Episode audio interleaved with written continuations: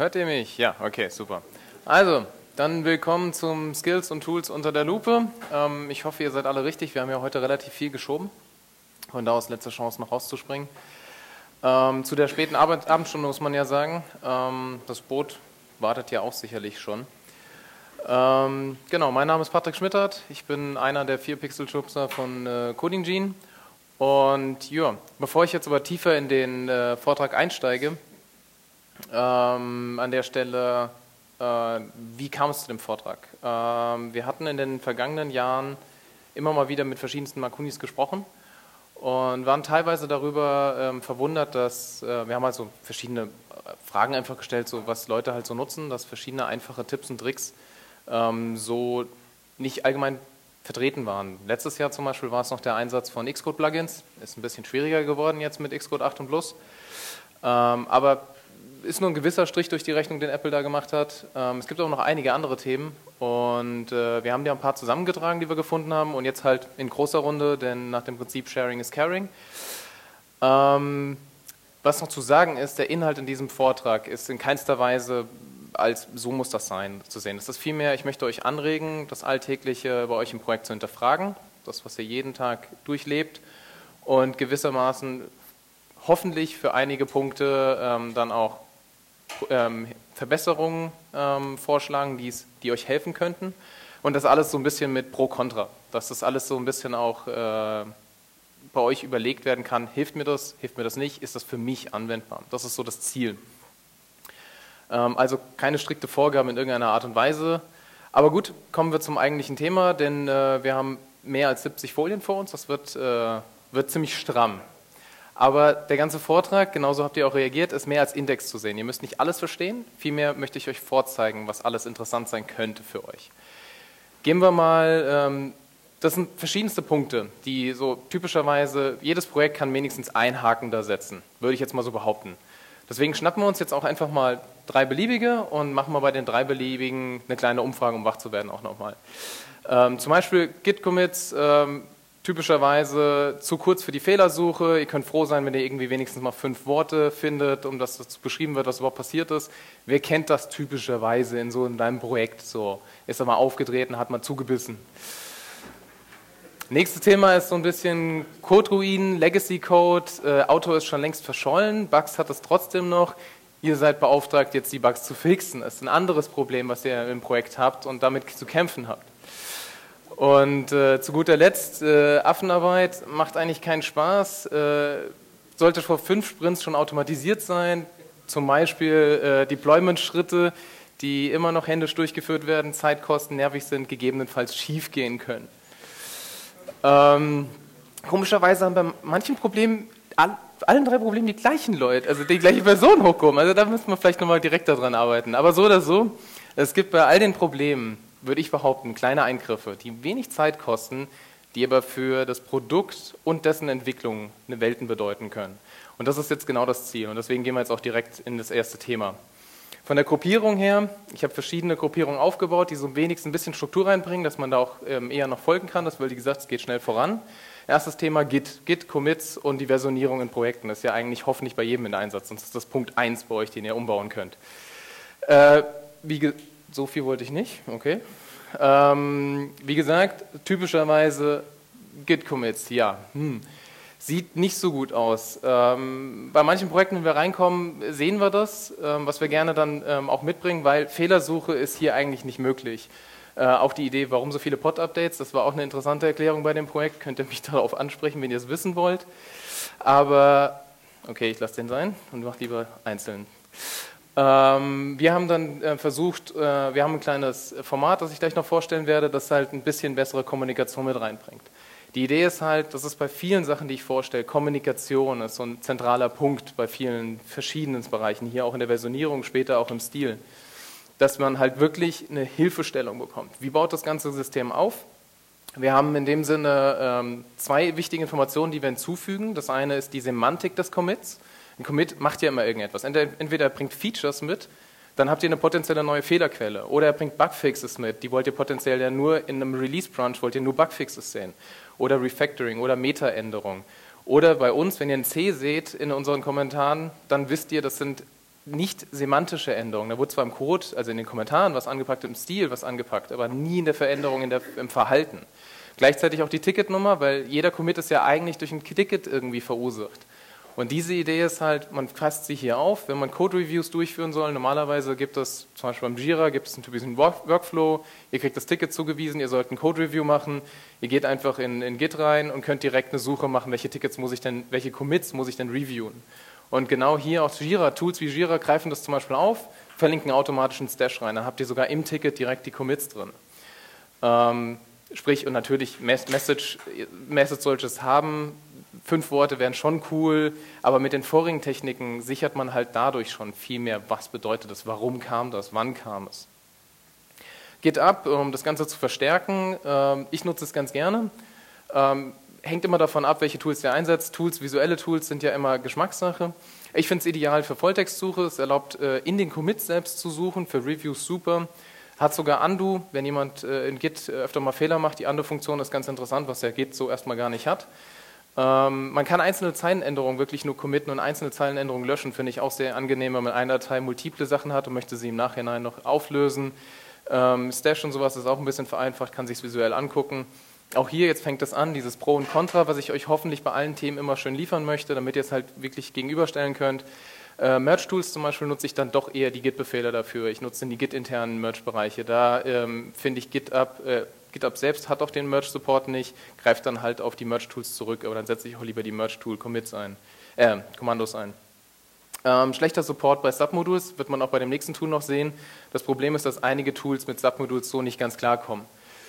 Ähm, GitHub, nicht zu verwechseln mit GitHub, ähm, muss man aufpassen. Ähm, es finde ich ist super in der Arbeit in der Konsole. Man hat ja typisch, man kommt, sagen wir Montag, Montagmorgen, man kommt an, man möchte die neuesten Änderungen auf allen Branches haben ist ein bisschen aufwendig. GitHub macht genau nur das und nur das eine.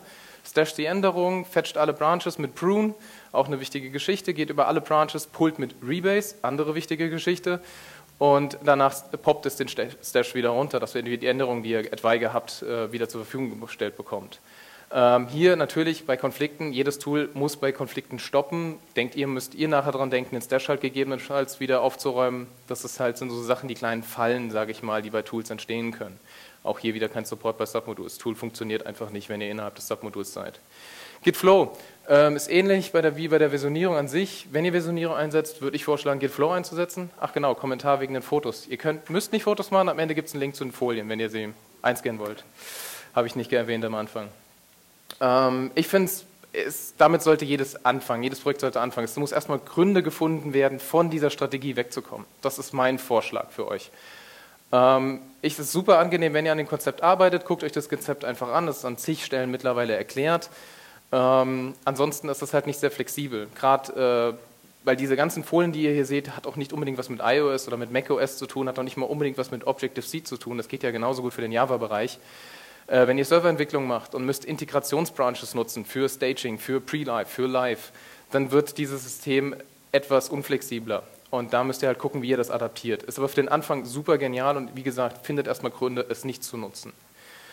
Ähm, GitHooks. GitHooks ist eine schöne Sache. Unser Git-Format, was ich am Anfang vorgestellt habe, könnte man genauso gut in GitHooks setzen. GitHooks sind leider nicht versioniert und sind leider bei jedem Entwickler einzeln vorhanden. Verbreitung im Team ist dann meistens das Problem oder Forcierung im Team. Mit, äh, wenn ihr Xcode einsetzt, ich gehe jetzt mal davon aus, iOS-Entwicklung, ähm, könnt ihr eine Buildface einrichten und die Buildface kopiert euch die versionierten Hooks, die ihr in einem Ordner in eurem Repo drin liegen habt und kopiert sie einfach an die entsprechenden Git-Ordner rein. Dadurch werden sie automatisch aktiv, dadurch kriegt ihr automatisch Updates, wenn ihr sie verändert. Ist natürlich das Problem, nutzt jemand äh, IntelliJ zum Beispiel, dann habt ihr da wieder nicht den Support. Da müsst ihr halt gucken, ähm, dass ihr für jede ähm, Entwicklungsumgebung, die ihr habt, irgendwie den Support aufbaut. Finde ich aber ganz interessant, wenn das Team global Xcode einsetzt, könnt ihr damit super Git-Hooks ähm, verteilen. Kommen wir zum nächsten Teil. Schließen jetzt mal Git erstmal ab. So werde ich jetzt halt jeden Bereich mal einzeln beleuchten, die wichtigsten Dinge für mich äh, in dem Sinne vorstellen. Ähm, Xcode Plugins. Xcode Plugins und Xcode Tools. Jetzt sagt ihr, hm, Xcode Plugins ist doch eigentlich schon längst tot. Hm, naja, äh, Alcatraz ist ja der Manager für die Xcode Plugins gewesen. Alcatraz ist wie CocoaPods für Libraries, ist Alcatraz für Plugins für Xcode oder war es vielleicht, könnte man behaupten, ist ja mit Xcode 8 nicht mehr kompatibel. Ähm, mein Vorschlag, das ist auch in dem Sinne die, die Symbolik unten, mein Vorschlag ist, äh, ihr könnt Xcode unsignen, wenn ihr das wollt. müsst ihr die Implikationen bedenken. Es gibt Tools wie Update Xcode Plugins, die halt dafür helfen, die neuesten äh, Xcode-Versionen kompatibel zu machen, ähm, die neuesten, das neueste Xcode auch zu anzeigen, wenn ihr das wollt, wenn ihr das eingehen wollt. Ansonsten, falls das nicht, Vorschlag, schreibt doch bitte Radars, äh, falls die äh, bisherige API, die ja recht begrenzt ist, auf nur Text-Editing von Xcode erweitern zu können ähm, oder halt der SUS-Community zu helfen an der Stelle, weil ich werde jetzt mal einige Tools halt vorstellen. Es war, es, das sind sehr hilfreiche Dinge dabei. Finde ich, das Wichtigste ist Xcode Collars. Ähm, Xcode an sich, der, das, der Log an sich ist unübersichtlich, finde ich. Ich habe jetzt in dem neuesten Projekt, wo wir dabei sind, Sie setzen zum Beispiel gerne Emojis ein. Dann sieht man auf einmal einen Explosions-Emojis oder fünf Bomben, weil jetzt was ganz Wichtiges passiert. So hat man dann einen kunterbunden, äh, kann man auch machen. Was wir besser fanden, ein bisschen unübersichtlicher, eher übersichtlicher ist, ähm, um auch Fehler zu bemerken. Ich zeige euch das Bild und ihr wisst sofort, da ist was schiefgegangen. Das ist die Idee. Auch wieder Kommunikation. Ähm, auch verbose Logs sind da möglich, weil ihr setzt einfach die verbosen Logs äh, auf grau und dann gehen sie ein bisschen unter. Das ist super. Nachteil wieder bei der Sache, sobald ihr das anschaltet, ähm, es werden halt Color Codes genutzt, wie man so typischerweise vom Terminal auch kennt. Hat jemand das Plugin nicht, sieht er die Color Codes. Aber auch hier kann man wieder als Trick machen, zwei Schemes. Einer aktiviert äh, das entsprechende Environment, die Environment-Variable, die andere tut es nicht. Gibt also immer wieder Möglichkeiten, aber die Pro-Bereiche, finde ich, sind viel wichtiger als das Contra. Polychromatik, ich bin der Einzige, der es bei uns im Team nutzt. Der Sinn dahinter ist, Syntax-Highlighting bringt mir nichts. Mich interessiert nicht, dass if, self und return ein Schlüsselwort ist. Ich brauche das bei mir nicht standardmäßig rosa oder pink. Das ist, bringt mir gar nichts. Ich finde wichtiger Semantik. Das seht ihr auch in dem Screenshot. Gleiche Variablennamen werden gleich ähm, formatiert, also mit der gleichen Farbe versehen. Das heißt, ihr könnt Datenfluss erkennen. Das finde ich persönlich viel wichtiger, als dass ich sehe, white ist äh, pink. Danke. Vor allen Dingen auch die bekanntesten Fehler für Retain Cycles, Self und Strong Self, kommen wir später noch drauf. Erkennt man hier sofort. Das eine ist lila und das andere ist halt gelb. Das ist sofort erkennbar. Also da kann ich sofort einen Fehler erkennen, auch visuell, auch wieder Kommunikation in dem Sinne. Ähm, ich selbst, wenn das Tool ausfällt, sagen wir mal, eine neue Xcode-Version kommt, dann würde mein Xcode einfach nur noch grau sehen. Es gibt verschiedene Graustufen, ich habe nur genau eine einzige Farbe, alles andere ist deaktiviert, außer halt Polychromatik, wenn es dann an wäre. Und das sind Kommentare und Kommentare kriegen wieder ihr grelles Pink. So ist diese Einstellung halt bei mir. Das ist halt die, die Idee, Void komplett auszublenden, den Boilerplate komplett auszublenden und auf die Semantik, auf den Datenfluss zu fokussieren. Es gibt viele andere Sachen, äh, manche davon, wie zum Beispiel äh, Switch Expander unter 9 funktioniert es nicht, wobei 9, glaube ich, selbst was mitliefert. Ähm, es gab auch, ähm, gerade im vorigen Vortrag, jetzt um 15 Uhr im großen Saal, wer da war, Snapshot-Testing. Früher war es ein Plugin, Snapshots, jetzt hat er ja mittlerweile ist es ja ein Tool in der Statusbar. Ähm, es gibt verschiedenste coole Sachen. Image Name zum Beispiel ist jetzt auch in Xcode 9 rein, also so hat die Community auch Xcode 9 ein bisschen beeinflusst. Und äh, allerlei zu finden, Alcatraz nutzen, um zu gucken. Kommen wir mal raus aus Xcode, gehen wir raus aus der Plugin-Ecke, gehen wir in die Tool-Ecke, weil auch Toolset ist wichtig. Das Toolset ist das A und O eines jeden Entwickler. Über Editoren reden wir gar nicht erst, die setze ich so ein bisschen voraus. Also Editor sollte man haben neben, Edit, äh, neben Xcode. Multiple Zwischenablagen ist eine schöne Sache. Ähm, Finde ich Steigerung der Effizienz. Ich kopiere mir drei Snippets, gehe in eine andere Datei und paste alle drei, Datei, alle drei Sachen wieder rein. So kann ich Sachen schneller mitnehmen.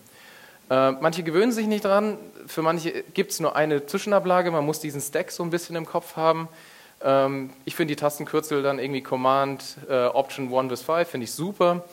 Gefühlt hat man immer noch einen Slot zu wenig, aber ähm, es ist eine Riesensteigerung, finde ich. Das war ein bisschen wie eine Welteröffnung. Ein bisschen übertrieben, aber ähm, es ist eine schöne Sache. Schissel. Ähm, ja, genau. Äh, LLDB Init ist da die, die Eintrittstür. Ähm, man kann sich über äh, ich weiß nicht, ob es mittlerweile Brew sogar anbietet, aber selbst wenn, ähm, über die LEDB Init ähm, importiert man sich die, das Skript an sich, es ist ein Python-Skript, erweitert dann die LEDB-Kommandozeile um diese rechts dargestellten Kommandos. Interessantesten finde ich P-Views. Ähm, typischerweise, was man eintippt, man hat eine View, man tippt da drauf oder schickt das Kommando Recursive Description. Das ist ja standardmäßig vorhanden, manche von euch werden es schon kennen.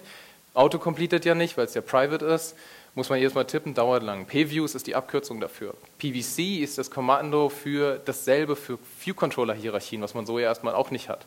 Variablen kann man verfolgen. Viele interessante Punkte an der Stelle, die einem helfen können, hier wirklich schneller seine View über sich zu kriegen. Natürlich gibt es auch View-Debugging und Reveal und andere Tools.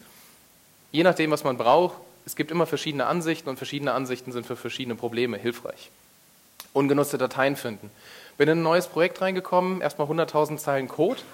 Äh, Legacy-Projekt über, glaube acht Jahre oder sowas. Ähm, nee, weniger. Es waren, waren sechs Jahre. Und ähm, das Problem ist, wie finde ich denn jetzt raus? Erstmal, die erste Idee ist halt, okay, schmeißen wir mal, gucken wir mal, ob alles noch verwendet wird oder gibt es toten Code. Tooling gibt es, finde ich, erstmal so in Xcode gar nicht oder ich habe was übersehen, dann bitte mit der Info her, freue ich mich drüber. Ähm, aber kleine Skripte, solange ihr nicht Angst habt vor der Konsole, ihr müsst sie nicht unbedingt selbst schreiben können, aber es gibt Skripte draußen, das zum Beispiel habe ich mir jetzt im Schnellen zusammengebastelt.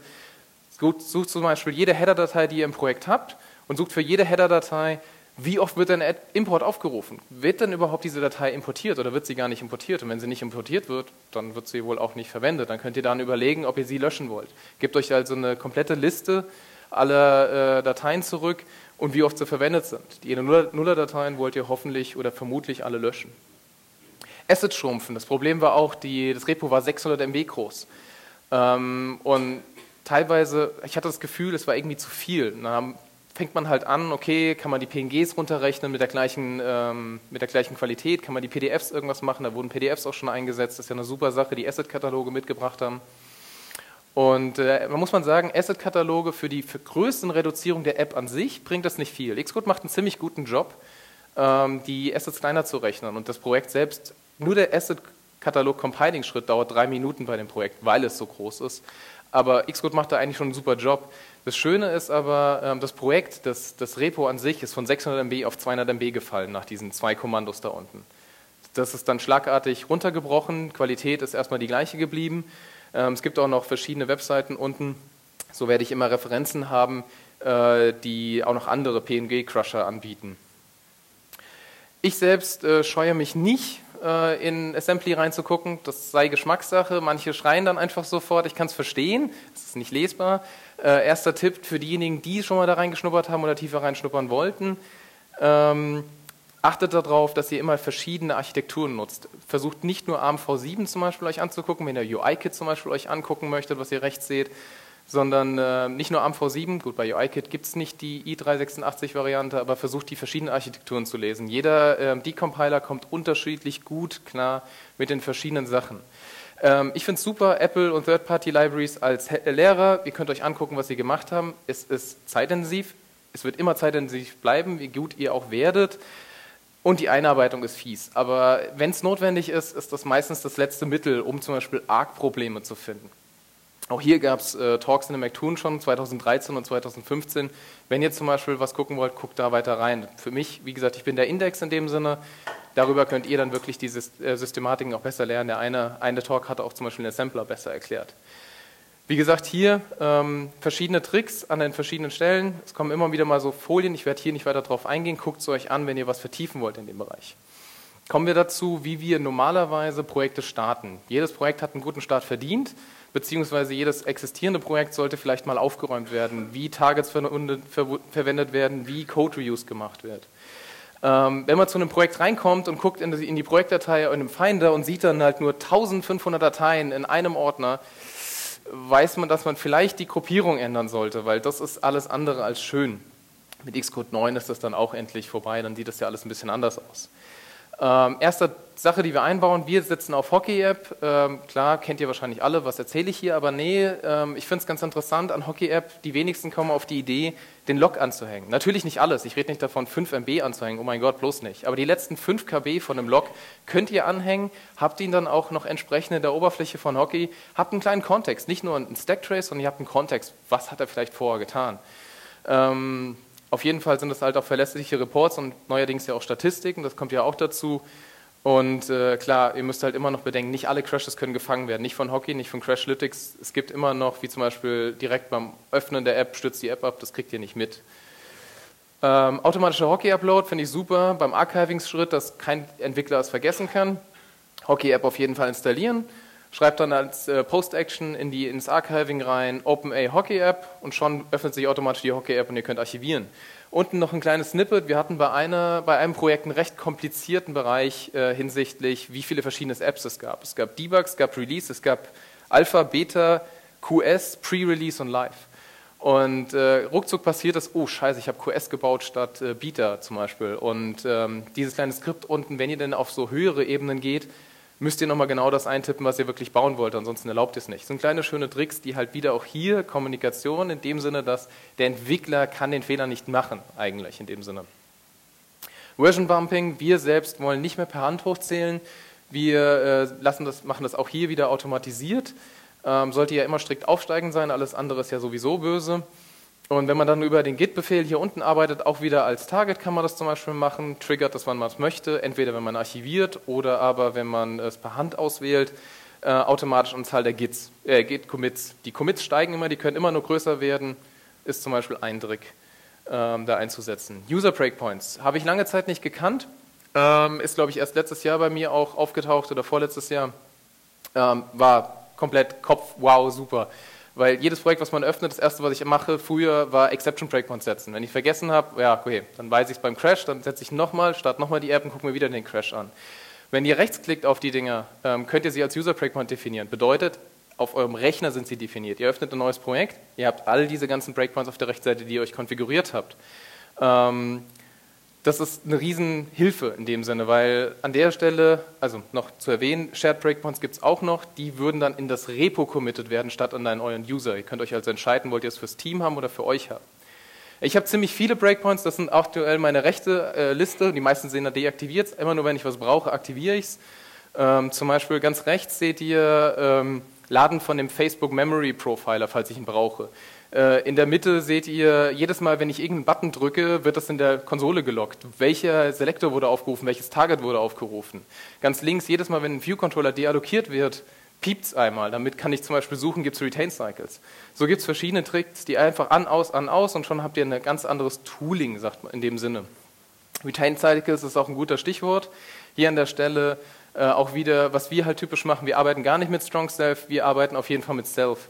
Äh, Strong Self ist halt wieder die Möglichkeit, der Entwickler kann einen Fehler machen. Das wollen wir verhindern. Wir haben, bauen alle unsere Idiome um die Idee, Entwickler sollen die Fehler gar nicht machen können. Nicht, dass er schlecht genug ist, indem er den Fehler macht, sondern wir ermöglichen ihnen nicht den Fehler zu machen. Wir versuchen, seinen Kopf davon frei zu machen. Und das ist die Idee, dass man Self nutzt und nicht Strong Self zum Beispiel und es überschreibt, äh, Shadowing von Variablen halt. Swift geht es genauso. Ja, ich weiß, es ist ein Compiler-Hack, soll eigentlich vielleicht irgendwann mal gelöst werden. Wir nutzen ihn trotzdem, solange er möglich ist, weil wir können den Fehler dadurch nicht machen. Das ist viel, viel, viel mehr wert und vielleicht muss ich es später umändern. Dann nehme ich eine Reg-Apps und schreibe es gegebenenfalls alles um, weil es sieht ja alles gleich aus. Kann ich im Nachhinein schnell ändern. Das sind aber wertvolle Dinge. Wir machen aber meistens noch eine Runde drauf.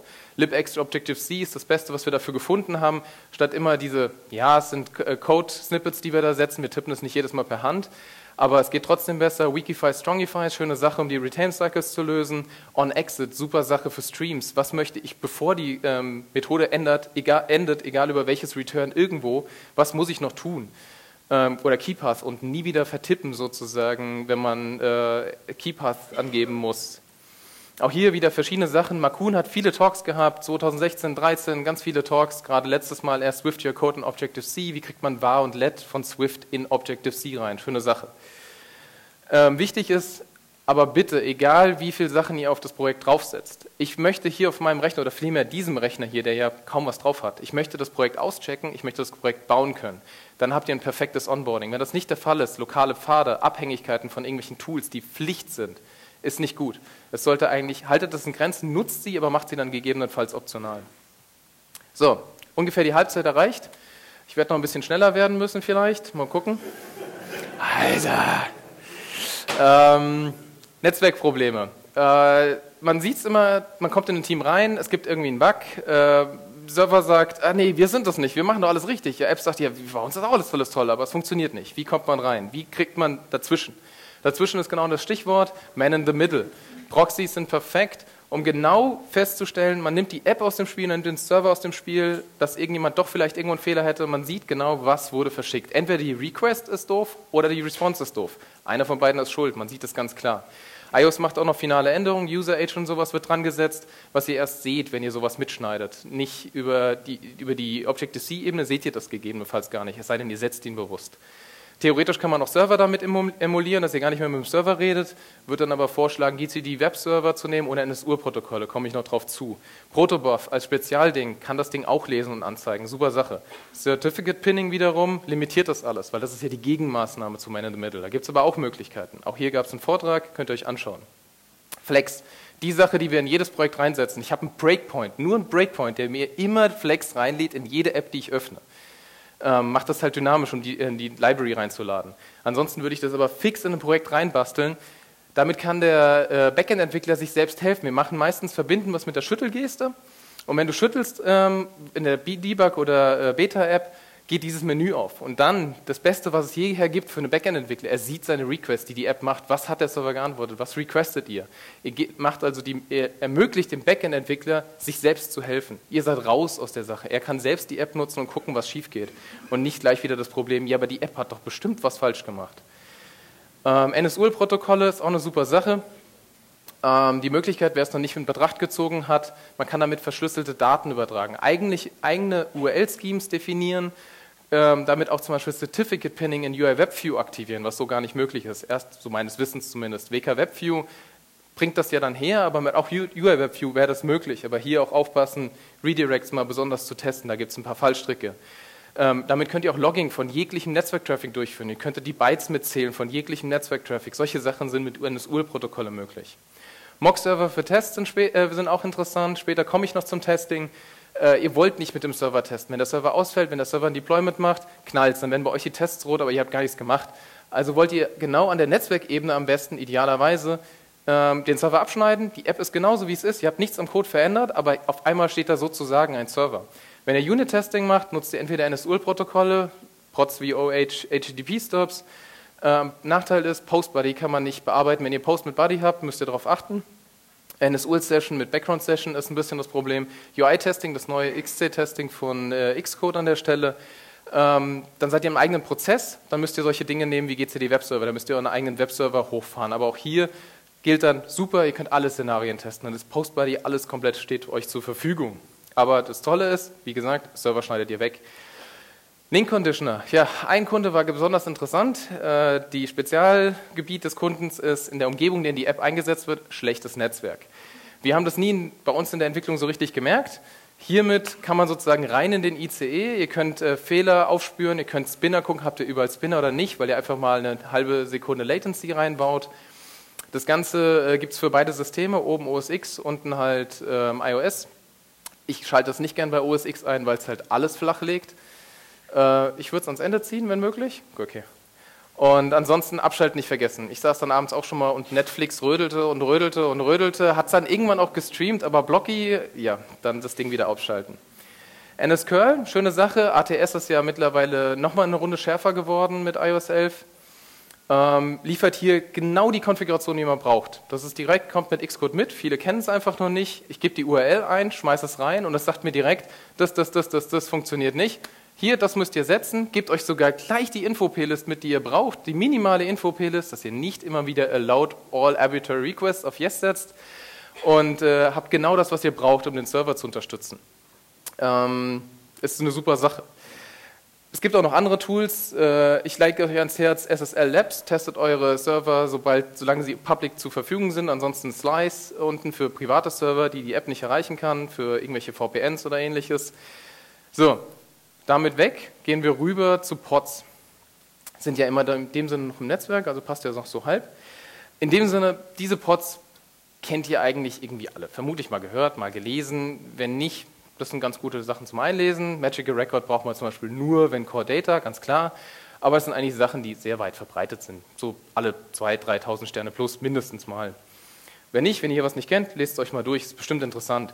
Hier wird es schon ein bisschen interessanter. Gerade Flex habe ich schon vorgestellt, bin ich ein riesen Fan von, weil den Entwicklern denen zu helfen, den Backend-Entwicklern, aber auch andere Sachen, Blockskit, Bolts oder PromiseKit sind super Sachen. GCD Webserver habe ich schon erzählt. Guckt euch hier einfach mal an, ob ihr irgendwas gewinnen möchtet, ob ihr irgendwas vielleicht schon irgendwie jedes Mal lösen wollt. Das sind auf jeden Fall keine Orchideen, die im nächsten Release kaputt sein gehen würden. Die sind schon recht groß. Ähm, aber auch hier an der Stelle ähm, ist natürlich immer neuester, neuesten Kram zu finden. Da könnt ihr euch die Webseite unten nutzen. man muss aber auch noch ganz klar überlegen, welche der beiden nimmt man denn. Eben habe ich jetzt mit CocoaPods angefangen, beide haben ihre Vor- und Nachteile. CocoaPods ist der No-Brainer, ziemlich leicht angeschaltet, los geht's, weit verbreitet, unterstützt auch Development Pods, super genial. Multiplattform wird schon lustiger, geht so mit Frameworks schon so gar nicht mehr so richtig, wenn ihr Dynamic Frameworks nutzt. Da wird es ein bisschen fieser und ich finde, es frisst sich ein bisschen tief ins Projekt rein. Manchmal kriegt man Compile-Fehler, die man überhaupt nicht versteht, die dann in den Bereich spielen. Carthage wiederum, äh, Compile-Zeit einmalig, super Sache. Wir mussten mal ein 50.000 Zeilen Projekt einfach mit reinholen. Das war in dem Sinne ein Pod oder ein externes Projekt von 50.000 Zeilen. Die willst du nicht jedes Mal äh, kompilieren, wenn du deine App kompilierst. Da ist Carthage super. Ähm, Quellcode ist halt nicht, Command-Klicken ist da nicht immer die Vor- und Nachteile. Weniger Bibliotheken sind auch da. Wenn nicht, müsst ihr gegebenenfalls die Bibliothek äh, anpassen, also nicht die Bibliothek, den Code anpassen, sondern das Projekt anpassen. Das ist der Nachteil bei der ganzen Geschichte. Aber auch bitte hier, jeder Helfer ist super, ihr macht euch aber abhängig. Gerade wenn ihr sowas wie Async Display Kit nutzt, das ersetzt ja komplett UI-Kit ein Stück weit. Und da müsst ihr aufpassen, dass ihr nicht zu tief in diese Ecke verschwindet. Auch, es gibt auch Antipods. Ähm, ich mag es gar nicht so, wenn ihr den Keychain Wrapper oder die Reachability zum Beispiel einsetzt äh, Keychain Wrapper zum Beispiel ist ein bisschen äh, bulky immer noch zu nutzen, macht auch manche Sachen nicht ganz richtig. Äh, Reachability wiederum, wenn ihr AF Networking nutzt, habt ihr das eh schon an Bord. Da gibt es auch schon Reachability. Warum dann noch extra diesen? Es ist Demo-Code, der hat teilweise schon bekannte Fehler. Reachability hat Bugs und deswegen wollt ihr den eigentlich gar nicht nutzen. Aber auch hier wieder weitere äh, Tools an der, äh, Vorträge an der Stelle, die ihr angucken könnt. Michael hat den einen erst gemacht hier vorne. Ähm, so gibt es verschiedene vor, die natürlich schon drüber geredet haben. So, UI-Testing. Ähm, spannendes Thema. Oben wurde eben, ich glaube vor zwei Stunden so behauptet, dass ja eigentlich eh schon so ziemlich jedes iOS-Projekt Tests fahren würde. Ich sage dann so, na, noch nicht ganz so, würde ich sagen. Aber was hat man denn bisher, was haben wir denn alles schon so ein bisschen entdeckt? Was haben wir denn bisher ausprobiert? Ich glaube, das bekannteste, wenn man zumindest zum Beispiel wieder in die Serverwelt geht, Unit-Tests. Da wird immer drüber gesprochen, Unit-Tests, Unit-Tests. Ich finde es bei iOS gar nicht so einfach, weil ziemlich vieles in Views lebt, ziemlich vieles in, an Controllern gebunden ist, was so erstmal mit Unit-Tests im klassischen Sinne, wo keine App hochfährt, gar nicht so einfach möglich ist. Und hier ähm, ist aber, wenn ihr wirklich Unit-Testing machen wollt, wenn ihr zum Beispiel MVVM nutzt, ähm, Klassiker Unit-Testing-Budding anwenden, XT-Testart starten, Kiwi oder sowas einsetzen, testet nur das Modell. Super Sache, super schnell. Earl Grey mit Snapshots wurde eben vorgestellt, dann kann ich nur referenzieren auf den Vortrag vorher im großen Saal also nicht Earl Grey, aber Snapshots zum Beispiel. Das ist auch ein Unit-Testing-Bundle äh, mit Testhost aber zum ersten Mal gesetzt. Die App fährt wirklich hoch, es dauert dadurch auch länger, die Ausführungszeit wird länger. Earl Grey für die Gestensteuerung, alles zu automatisieren. Und FB Snapshot Case, auch hier kann ich wieder referenzieren, dann auf den 15 Uhr Vortrag vorhin ähm, für die ganzen Snapshots an der Stelle. Testet zum ersten Mal noch UI. XT-Test kam jetzt neu dazu, der XT-UI-Test, fremder Prozess, hat ein paar Eigenheiten da an der Stelle, ist auch dann das UI-Testing-Bundle neuerdings, testet auch ähm, Modell UI. Ist jetzt ein bisschen doppeldeutig, werden wir gleich noch auseinanderziehen. Unit-Tests ideal für Business-Logik, super Sache, hohe Performance. Saubere Trennung, wenn dadurch, dass wir halt MVM oder irgendwas ähnliches einsetzen müssen. Das ist ein Pro und Contra, weil wenn es das Projekt nicht hat, kann ich es nicht einsetzen. Wenn, wenn ich es von Anfang an mit einbaue, super, hat es auch gleichzeitig positive Effekte auf meinem Projekt gehabt. Muss nicht MVVM sein, kann irgendein Adapter mittlerweile sein. Gibt ja tausende, kann man ja fast würfeln und äh, findet schon ein Pattern. Ähm, UI-Kit-Klassen sind nicht nutzbar, solange der Testhost nicht gesetzt ist, gibt es keine UI-Kit-Klassen. Auch hier wieder vorherige ähm, Talks an der Stelle. Earl Grey ist mittlerweile, was wir einsetzen, wenn wir Gestensteuerung machen. KIF ist ein bisschen wonky an der Stelle. Ähm, hier halt auch die Helfer mit an Bord nehmen, ähm, von den Plugins, die wir auch eben gesehen haben, aber alles, der vorige Tra Vortrag hat das schön vorgestellt. Modellen UI wird umfassend getestet, ist aber sehr pingelig. Also von iOS 6 auf 7, das war zu der Zeit, wann wir Grow entwickelt haben, unser Spiel. Ähm, von 6 auf 7 ist halt das Font-Threading etwas anders geworden. Da musste jeder Test, musste jedes Bild neu gemacht werden, weil das Font-Threading halt ein Pixel anders war. Ist auch sehr langsam. Ähm, PSPDF-Kit hat darüber geschrieben, wie man das Ganze auch schneller kriegt. Nichtsdestotrotz bleibt es langsam. Wir haben jetzt intern was ein bisschen anderes entwickelt, das ist noch gerade im Testen. Ähm, ist weniger fehleranfällig, statt äh, zum wirklich, ob ein Test fehlschlägt. Statt äh, Pixel zu nutzen, nutzen wir jetzt neuerdings eher Text, also in dem Sinne Recursive Description, was ihr seht, aber nicht Recursive Description, weil da stehen ja auch die Pointer drin. Pointer machen keinen Sinn. Aber alles andere, was man halt vergleichen möchte, Frames, äh, Texte, Colors Und hier kann man genau auswählen, was möchtest du vergleichen, was wollt ihr vergleichen, für jeden Test das auch gegebenenfalls einzeln machen. Nachteil ist, ich kann es jedenfalls nicht so gut lesen, was hat sich denn jetzt genau geändert, wie sieht es denn jetzt da rechts anders aus neuerdings. Und da ist es vielleicht interessant, zusätzlich, auch wenn der Test es nicht nutzt, PNGs zu committen, dass man genau die Vorteile kriegt, ähm, wirklich wieder visuell die Änderung zu sehen. Was hat der Code für Änderungen verursacht in der Laufzeit? Kann ich nur bedingt was zu, wie gesagt, sagen, ist noch in der Probe. XD-Test im fremden Prozess, ist jetzt zum ersten Mal UI-Testing von Apple direkt. Das erste Mal könnte man Nein sagen, ja nicht. UI Automation? Nee, also in JavaScript äh, Tests zu schreiben, ist nichts für mich als Objective-C-Entwickler. Ähm, deswegen sage ich jetzt das Erste. Ist eine saubere, stabile Gestensteuerung. Ich hatte eigentlich wenig Probleme damit gehabt. Unser ganzes Team hat das recht gut eingesetzen können, von der Gestensteuerung zumindest. Aber ja, plus minus, saubere Trennung der Prozesse. Es ist halt nicht der gleiche Speicher. Ihr könnt nicht auf eure Objekte zugreifen, ihr könnt nichts verändern, ihr könnt nichts beeinflussen. Ihr könnt nur das machen, was auch ein User kann. Sehr, sehr problematisch. Gesten wie Pull to Refresh, die eine Geste haben wir damals vor der Zeit, ich glaube vor zwei Jahren, nicht hingekriegt. Wir konnten Pull to Refresh nicht in diesem ähm, Test wirklich ausführen. Farben zum Beispiel könnt ihr gar nicht abfragen, geht nicht. Wenn ihr nicht Snapshots macht, äh, Farben kann man nicht abfragen, könnte man zum Beispiel gar nicht vergleichen, Fonts auch nicht. Nicht alle UI-Elemente sind sichtbar, baut halt alles auf Accessibility auf. Fazit ist für uns, was wir für uns selbst mitgenommen haben, ähm, eine saubere Trennung im Sinne von MVVM durchzuführen, ähm, Unit-Tests für die Modelle und für die View-Models, die man dann ja dann auch gewinnt, View-Models für zum Beispiel Validierung von Text oder ähnliches, ist ja alles da drin dann empfangen, kann man alles super mit Unit-Tests testen, kriegt richtig Speed drauf, Text-Snapshots für die UI-Elemente, für die Komponenten, nur für die Komponenten an sich, nicht den Ablauf und dann Earl Grey und dann nur noch Checks auf existierter Text oder ähnliches, um den Workflow zu testen, also sprich Onboarding, Tutorials durchzuspielen. Wir hatten zum Beispiel in unserem Spiel Grow, hatten wir einen Test, der hat das komplette Tutorial durchgespielt von dem Spiel, das muss funktionieren, ansonsten hat man sofort den User vergraut. Das hat halt, keine Ahnung, zwei Minuten oder so gedauert, dann lief der Test erst durch, aber danach waren wir sicher, das Tutorial funktioniert. Auch hier vergangene Talks, falls ihr tiefer rein wollt. So, mit Stil voran. Ihr seht hier links wieder einiges bunt. Das ist wieder ein Screenshot aus meiner IDE. So sieht das halt nun mal aus. Auch noch zu Zeiten vor Generics. Aber da komme ich auch gleich rein. Und nein, es geht nicht um Tabs und Spaces. Diese Diskussion fange ich nicht an. Ähm, links ist so typisch, was man in Projekten liest. Schreibt sich recht einfach. Aber das haben wir versucht, das sind alles nur Konventionen. Natürlich kann ich es nicht forcieren, aber wir versuchen den rechten Stil einzuhalten. Vor Generics bei NSArray haben wir immer den Typ reingeschrieben, dass kommuniziert wird, was steckt da drin, dass ich mit Command-Click sofort in den Typ reinspringen kann, wenn ich was über den Typ wissen will.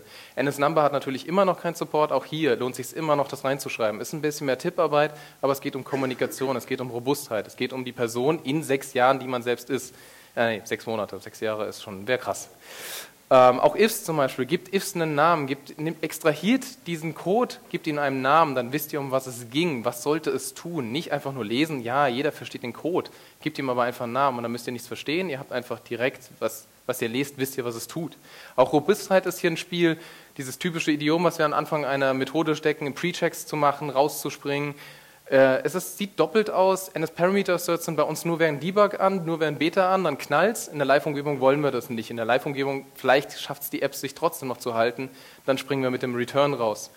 Auch hier Instance-Type, None-Null vernutzen, niemals ID nutzen. ID ist eigentlich, kann man nur noch sagen, unnötig, der Teufel. Auch Apple hat ja immer mehr und mehr jetzt umgebogen. Ich glaube, es ist auch schon fast durch. Was man hier auch sieht, ist so typisch, was man auch wieder in, in Projekten mal findet. Ähm, sieht auf den ersten Blick, ja, liest sich doch, funktioniert doch, aber wenn ihr mal genau guckt, wie führt die if sich wirklich aus? Und die if ist ja schon eh komisch eingerückt. Äh, naja, war nicht ganz richtig. Das ist eigentlich was passiert. Also Dirty and Changed ist nicht ganz so, wie man dachte. Auch hier können zum Beispiel nicht vor Regaps zurückschrecken. Regaps kann zum Beispiel helfen, solche Sachen im Code zu finden. Das haben wir dann auf das neue Projekt geworfen, wo wir reinkamen, haben prompt noch drei weitere Stellen auf die Art und Weise gefunden, wo der Developer vermutlich nicht das bekommen hat, was er wollte. Zumindest nicht nach der Einrückung. Ich kann nur hoffen, dass die Einrückung das war, was er wollte. Auch hier, was man so sieht, typische Sachen, was will man machen, was will man nicht machen, Imports, die eigentlich nicht notwendig sind, ähm, auch die Reihenfolgen in Properties sind bei uns, versuchen wir Gleichheit zu halten, dass wir direkt sehen, was unterscheidet die Properties. Keine ID, nicht einfach ID. Protokolle mit einsetzen, niemals nach außen NS Mutable Array, bitte nicht. Und schon vor allen Dingen nicht strong. Da muss es Gründe für geben. Also NS Mutable Array muss schon harte Gründe geben, dass das in einem, in einem Header drin steht als Public API. Und auch bei Delegates, da kann eine Kollegin von mir, äh, wird dann immer verrückt, Status Change in einem View Controller, das raff ich nicht, dass das ein Delegate ist, das sehe ich dann nicht mehr. Prefixes setzen. So sollte es dann halt eigentlich aussehen. Ja, es ist wieder mehr Schreibweise, aber es geht darum zu kommunizieren. Gerade in Schnittpunkten zu APIs, wo vielleicht ein Entwickler das eine macht, anderer Entwickler dann übernimmt, wo es vom Backend in die UI reingeht, ist das Gold wert. Ihr habt Copy by Array, ihr wisst, ihr könnt niemals ein Mutable Array reinbekommen und jemand irgendetwas ändert unter euren Füßen was ähm, weg. Die Forward-Definierungen, die nicht nur Kommunikation sind, sogar wirklich was beim Compile-Zeit ausmachen, schneller werden. Bei großen Projekten merkt, merkt man das dann auch irgendwann. Und hier haben wir ganz viele Idiome halt aufgebaut, ein paar hatte ich vorher schon gesehen. Ihr müsst nicht genau die verwenden, darum geht es nicht. Es geht darum, dass ihr euch um Idiome kümmert. Dieses Dispatch und Main und Blocking, das ist eine wertvolle äh, Sache, die wir eigentlich einfach einsetzen, um sicherzustellen, wir sind auf dem Main Thread. Bestimmte Notifications sollen nur auf dem Main Thread gefeuert werden. Auch Sort Descriptors, falls ihr es nicht kennt, super Sache einzusetzen. Kommentare wir sagen nicht alles kommentieren, das macht keinen Sinn, aber wenn ich so ein Stück Code sehe, dann frage ich mich, warum wird hier die View aufgebaut? Warum trigger ich den View-Load? Das ergibt erstmal keinen Sinn. Es ist doch, was soll das? Ich kann sagen, ja, kommentiert alles. Ja, dann steht da laut View. Dankeschön, das hilft mir kein bisschen mehr. Ähm, viele lachen, kennen das.